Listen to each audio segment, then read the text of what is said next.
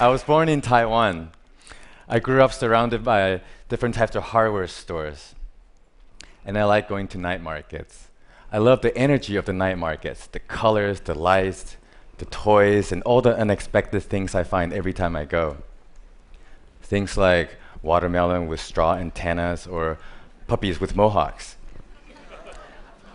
when I was growing up, I liked to taking toys apart, any kind of toys I find around the house, like my brother's BB gun when he's not home.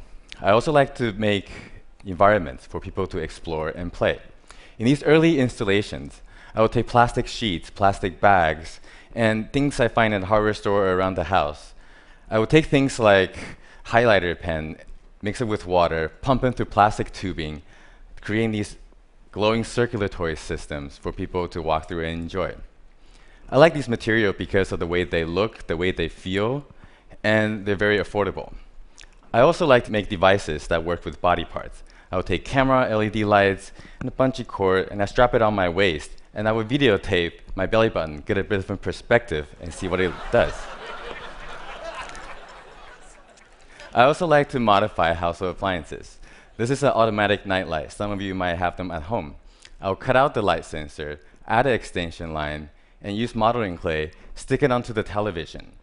And then I will videotape my eye and using the dark part of my eye, tricking the sensor, thinking it's nighttime, so you turn on the light bulb. The white of the eye and the eyelid will trick the sensor, thinking it's daytime, and will shut off the light.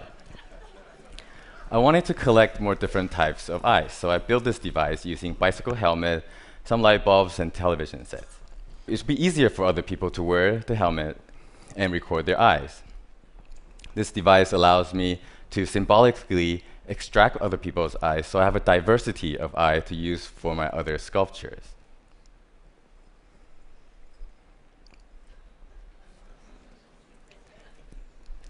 This sculpture has four eyes, each eye is controlling a different device. This eye is turning itself around in a television. This eye is inflating a plastic tube. This eye is watching a video of another piece being made. And these two eyes are activating glowing water.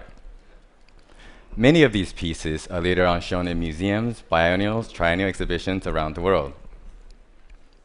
I love science and biology. In 2007, I was doing a research fellowship at Smithsonian Natural History Museum, looking at bioluminescent organisms in the ocean.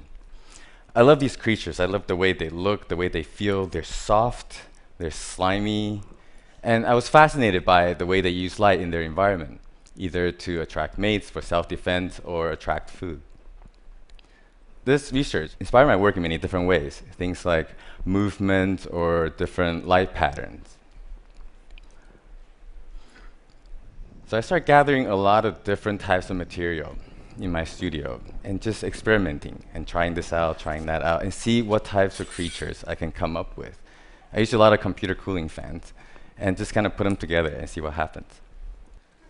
This is an 8,000 square foot installation composed of many different creatures, some hang from the ceiling and some resting on the floor.